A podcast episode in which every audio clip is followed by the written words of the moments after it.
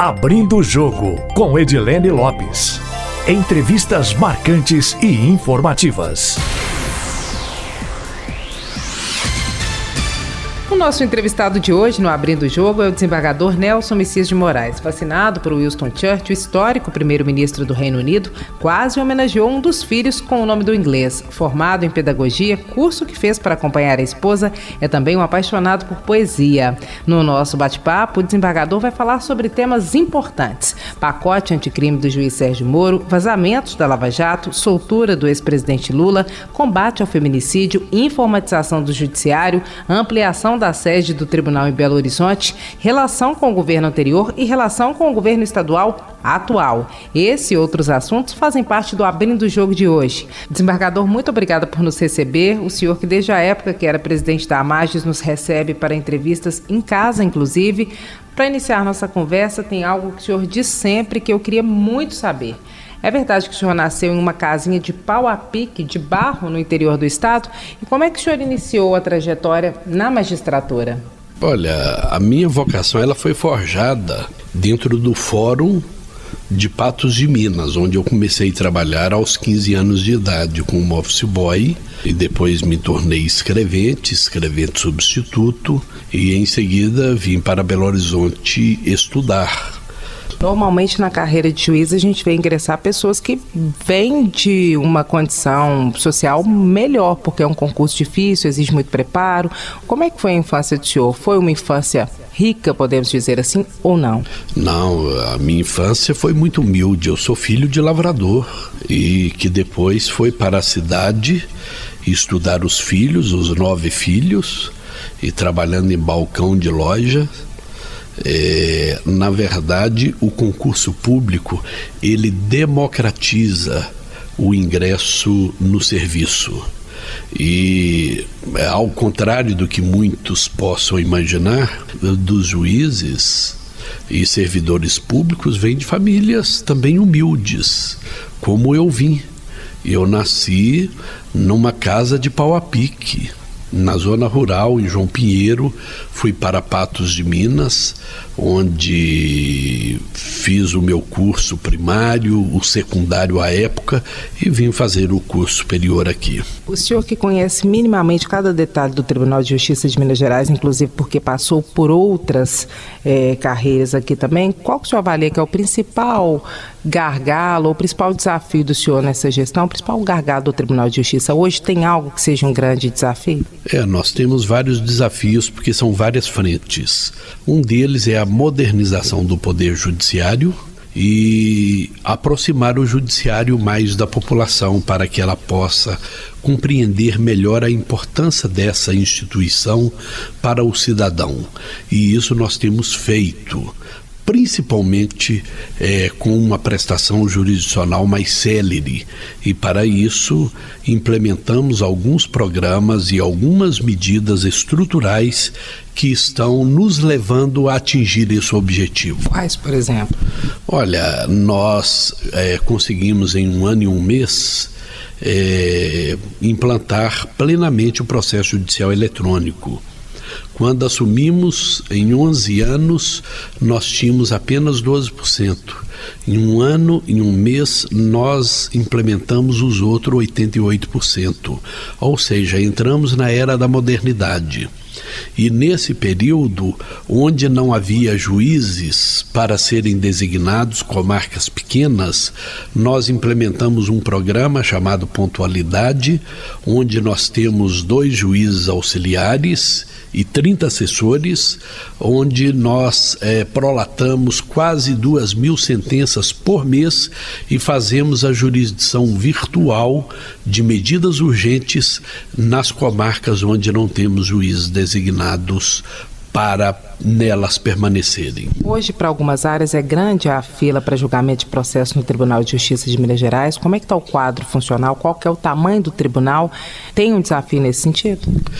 Um enorme desafio. Nós temos uma carência enorme de servidores.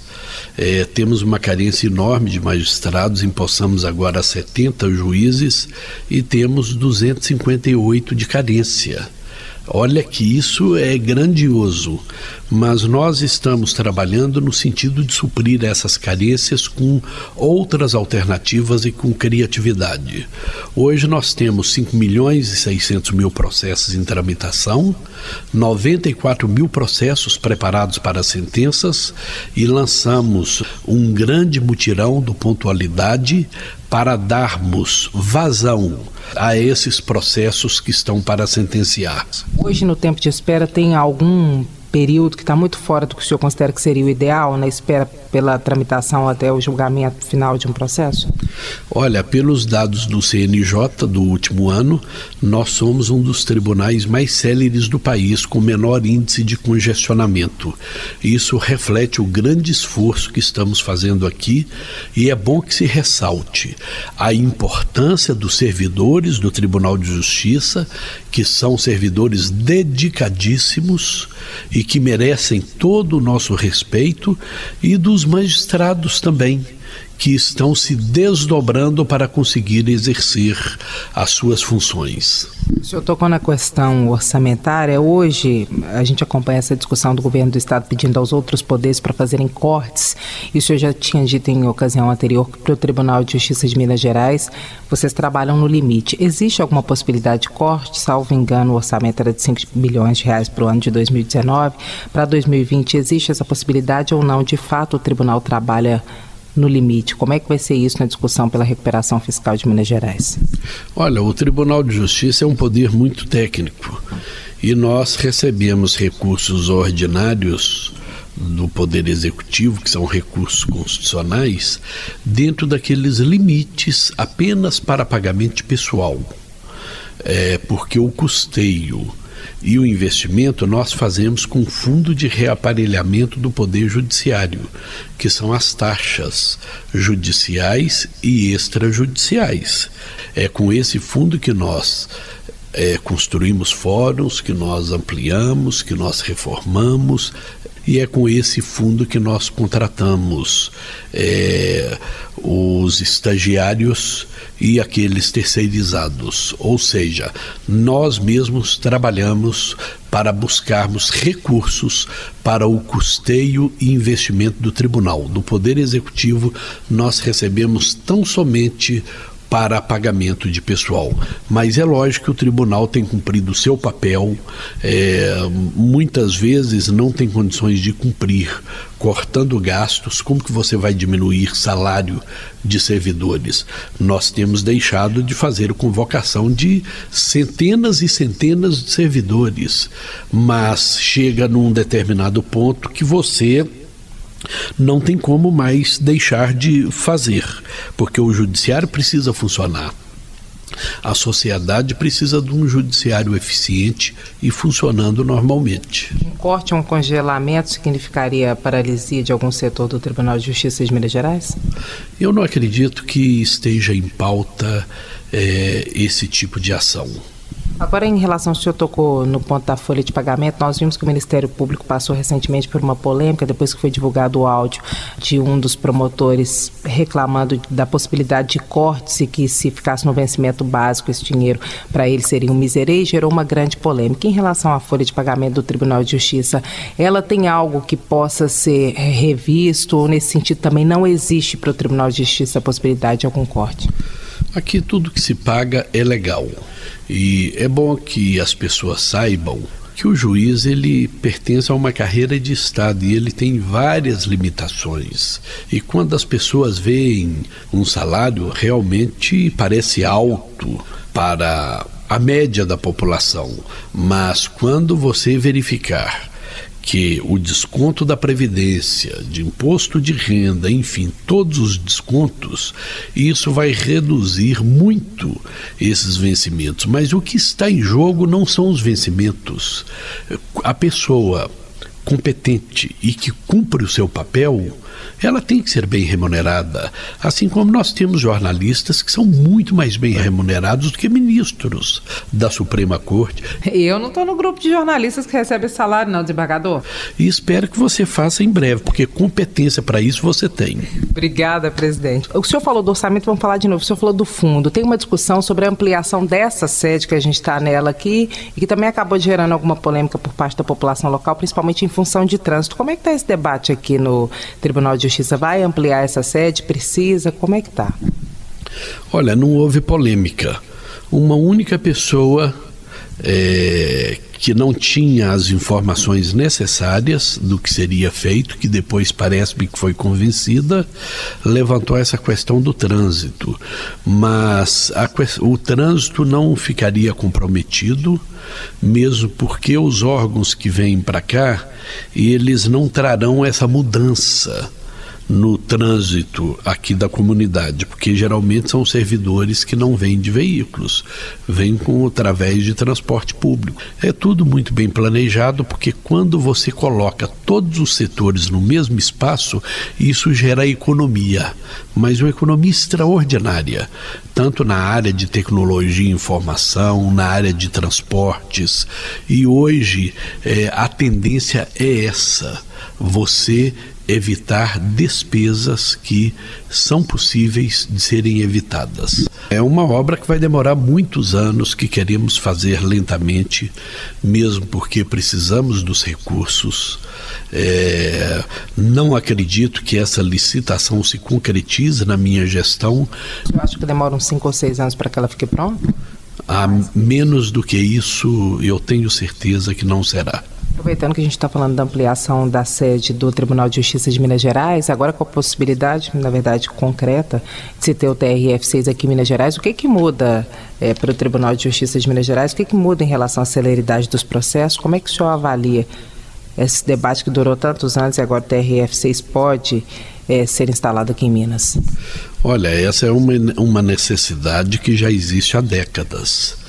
É, geralmente é, as pessoas que vão até a Justiça Federal, uma grande parcela são pessoas muito humildes, principalmente direito previdenciário e outros tipos de situações que envolvem pessoas humildes.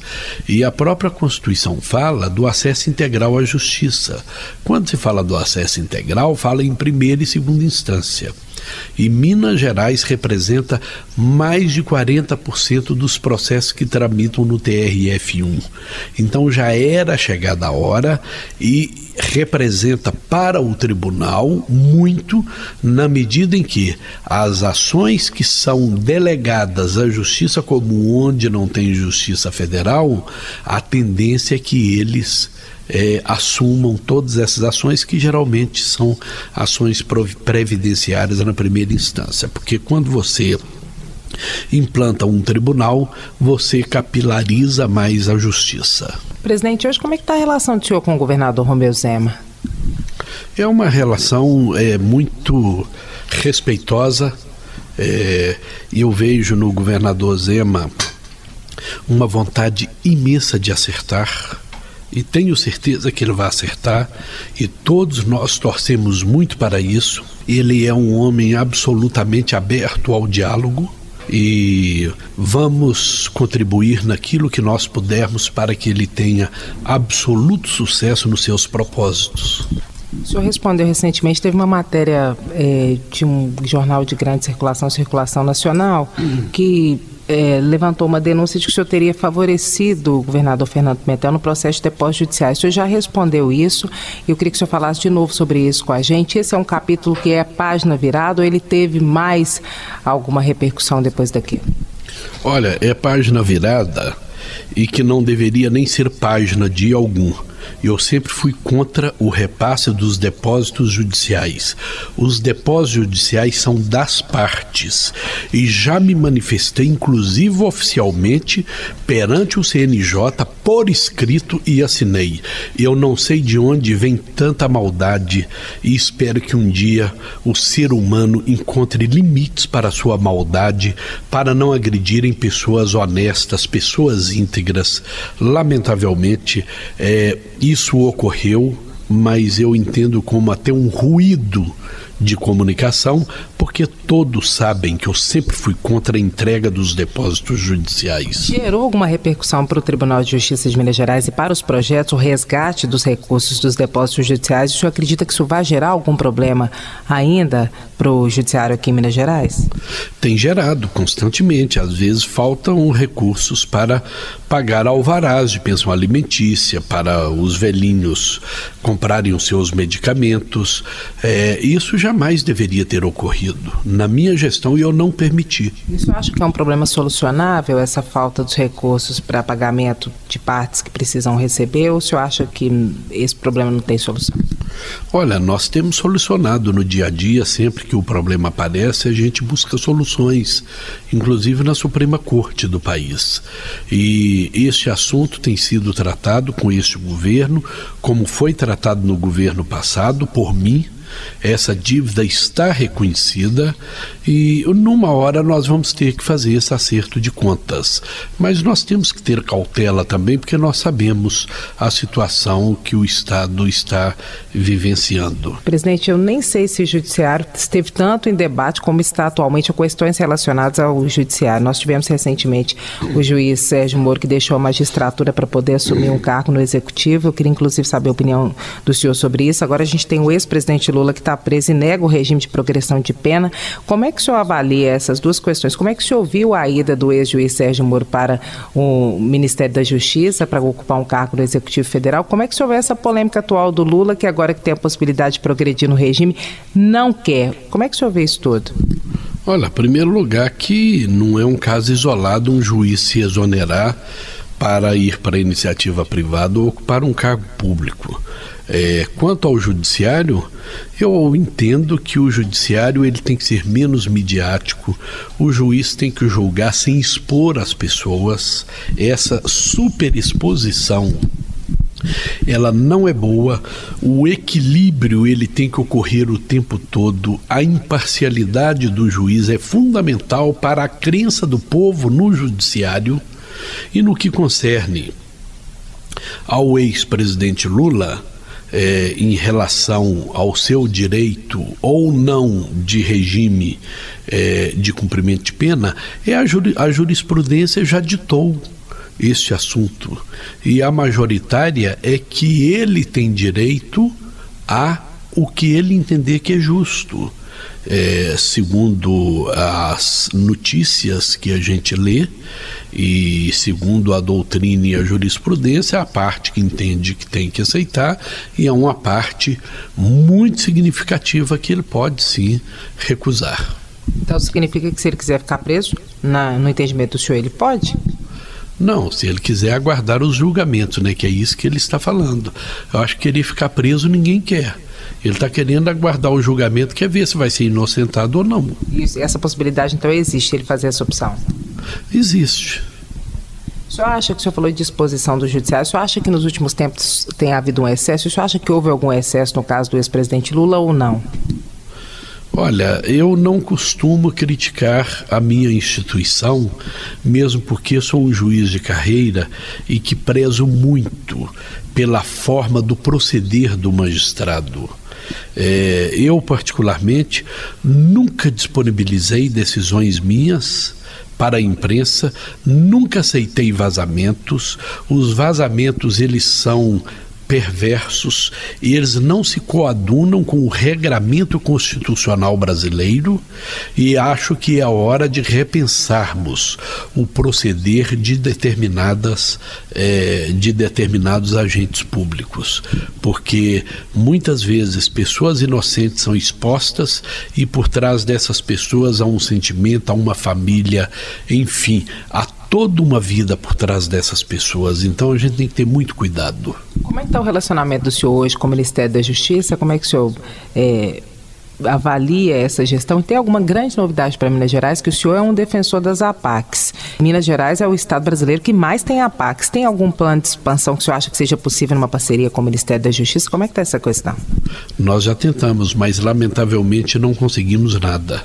E estamos fazendo por nossa conta, utilizando prestações pecuniárias para investirmos nas APACs. Tanto é que há pouco tempo nós disponibilizamos mais de 19 milhões de reais de penas pecuniárias, estamos ampliando algumas APACs, estamos comprando equipamentos para outras e estamos construindo novas.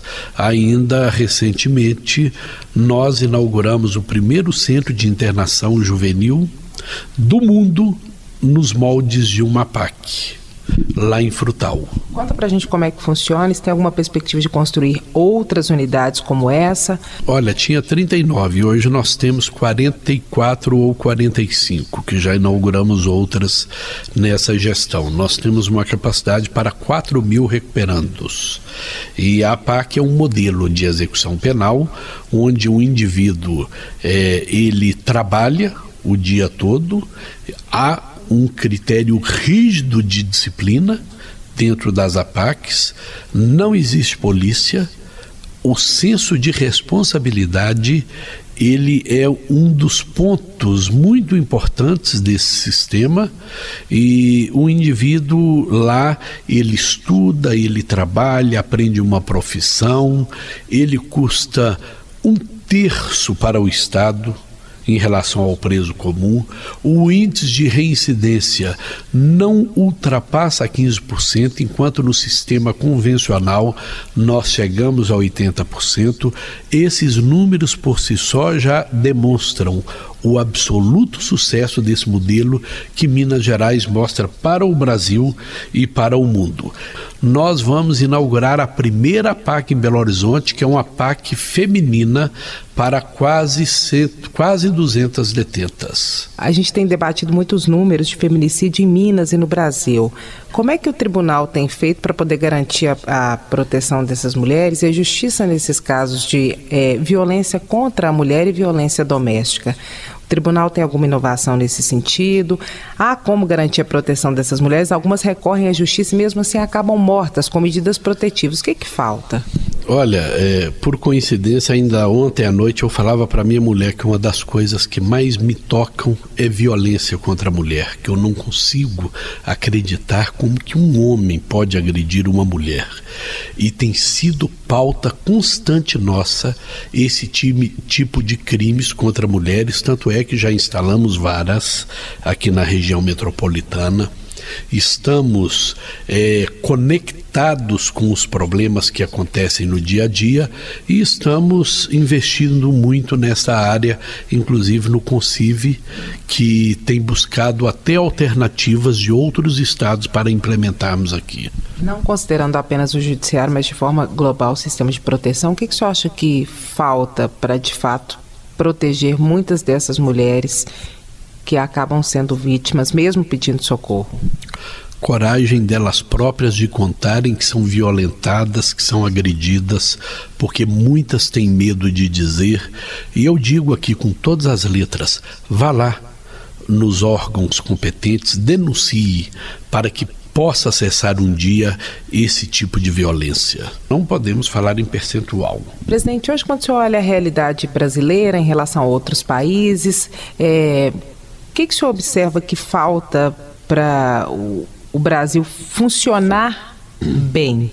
Como é que o senhor avalia o atual momento e da perspectiva do senhor? O que, que o senhor acha que seria o ideal para nós, para o Brasil ser uma nação próspera, inclusive economicamente? Uma maior distribuição de renda, a inclusão social é fundamental, é o investimento maciço na educação. O Estado deveria olhar para aquele indivíduo, no momento que ele nasce, até o momento de entregá-lo para a sociedade, já formado com alguma formação, para que não caia na vala comum, principalmente da população mais carente, na vala comum da criminalidade. Acho que os nossos governantes tinham que olhar mais para a infância, para a adolescência e para a nossa juventude também, sem nunca esquecer aqueles que construíram a nossa história e que já está numa idade mais avançada a depender de hospitais, de medicamentos, enfim.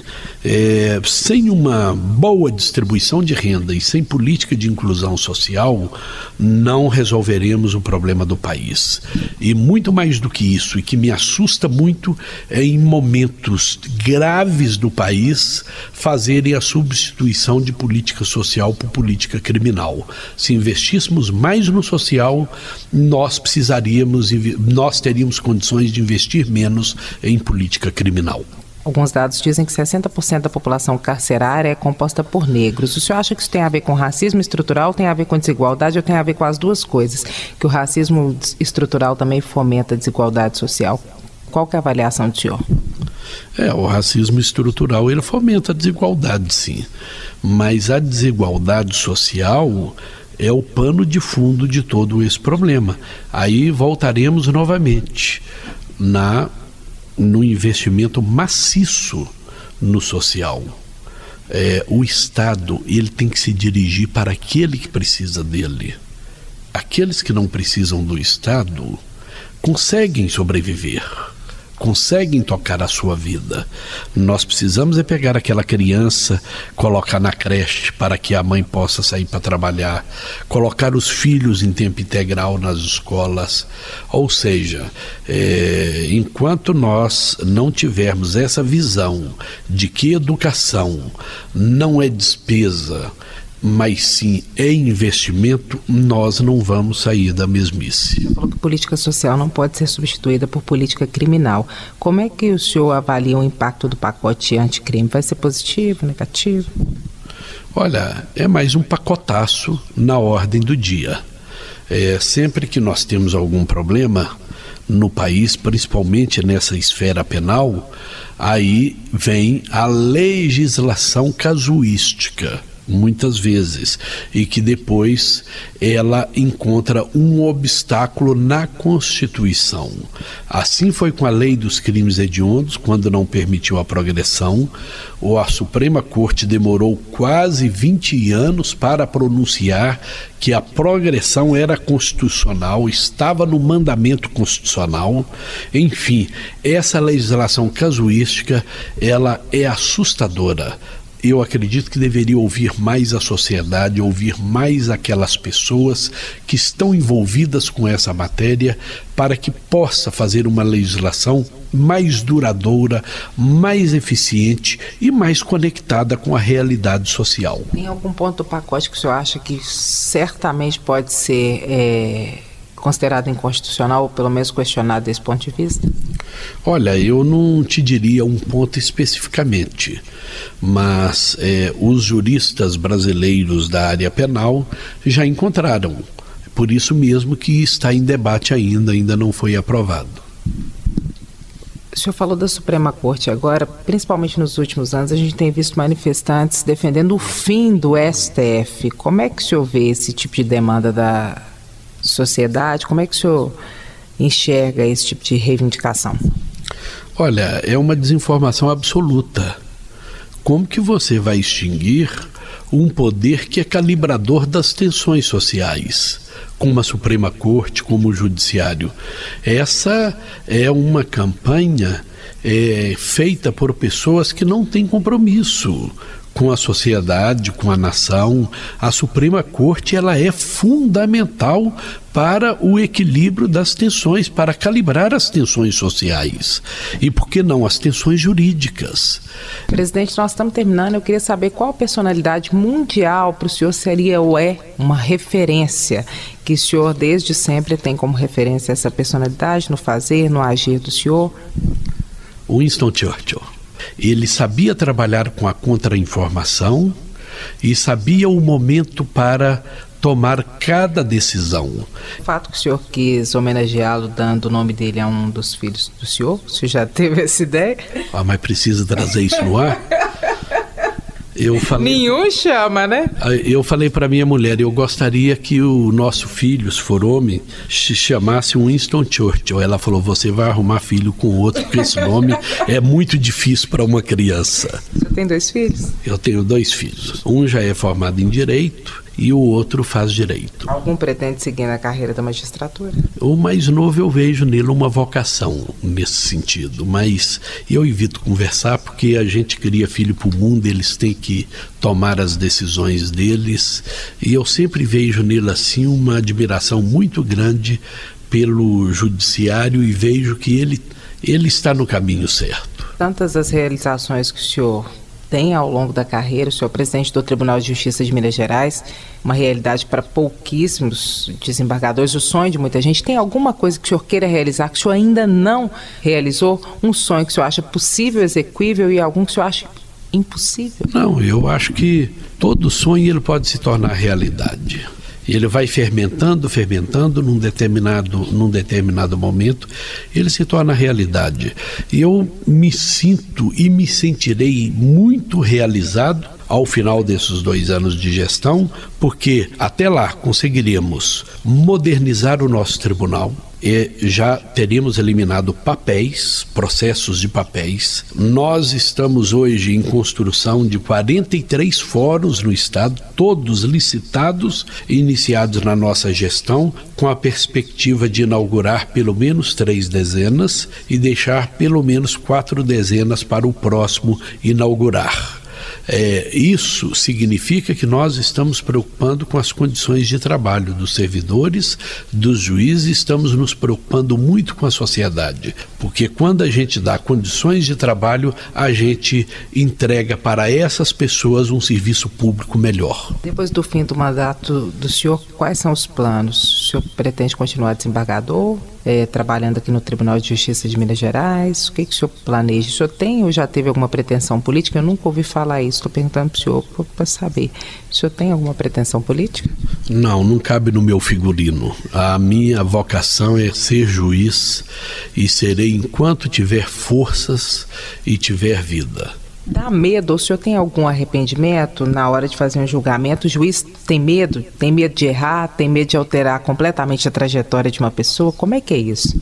Eu não diria medo, tem que ter cautela. Eu sempre, quando tenho alguma dúvida, eu deixo para refletir um pouco mais para tomar uma decisão. E confesso que nunca me arrependi de nenhuma decisão, porque eu me considero um juiz absolutamente justo, humano e que tenta entender a angústia das pessoas que vêm até o judiciário. Eu acho que esse é o perfil. O juiz é, ele está aí para interpretar a lei, para aplicá-la, mas dar uma humanizada nela, saber entender o comportamento da sociedade e daquelas pessoas. Eu sempre quis perguntar isso para um juiz, agora vou perguntar isso para o senhor. Por que que o tribunal do júri, ele tem, quando se julga alguém que cometeu um homicídio, você tem um corpo de jurados e não é o juiz que decide sozinho? A origem disso tem a ver com o temor de fazer o julgamento errado ou com o temor de ser responsabilizado de sofrer uma vingança ou é uma tentativa de fato de fazer justiça Justiça, considerando diversas interpretações? Olha, o Tribunal do Júri é para julgar os crimes contra a vida consumados ou tentados. O legislador quis que os julgadores viessem do povo. Por quê?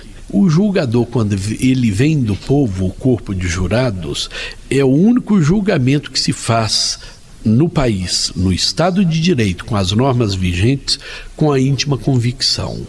É o do Tribunal do Júri.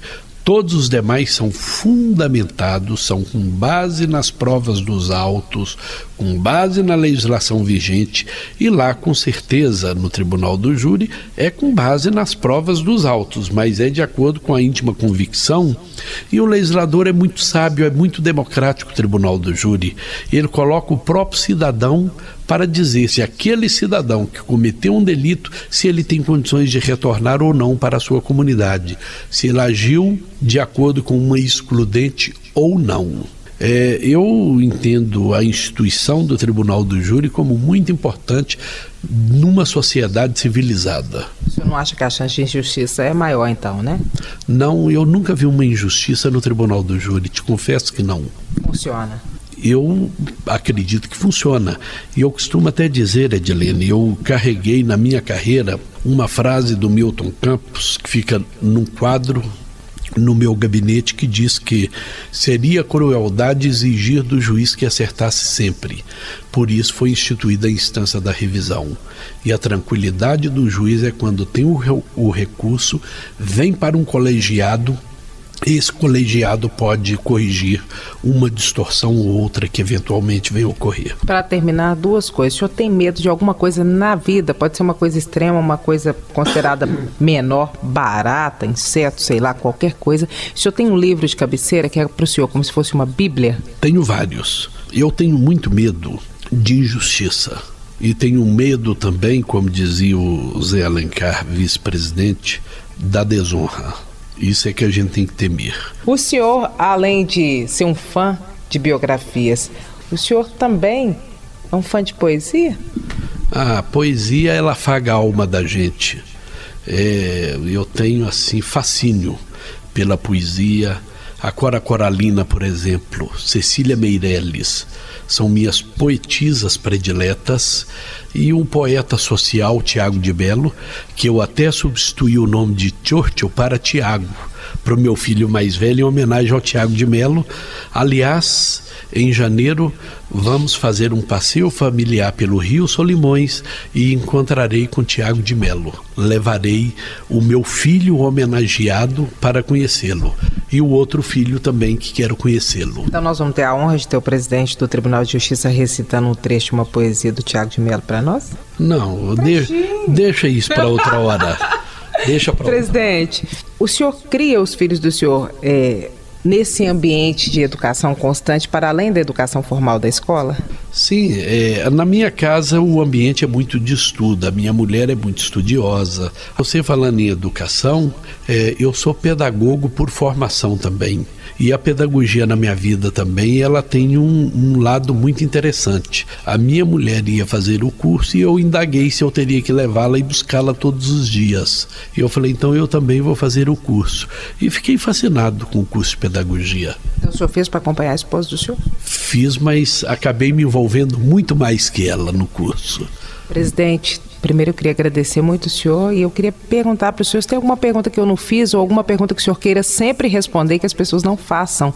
Você, com essa grande verve de repórter, eu acho que já se aprofundou até, até demais. Já falei muitas coisas aqui que eu nunca falei. Muito obrigado, então, presidente. Agradecimento também aos ouvintes. Quem quiser mandar observações, críticas e sugestões, estamos atentos nas redes sociais da rádio, no meu Instagram, Edilene Lopes, e também pelo e-mail edilenelopes.itatiaia.com.br. Nosso objetivo é sempre trazer informações em primeira mão. Até a próxima!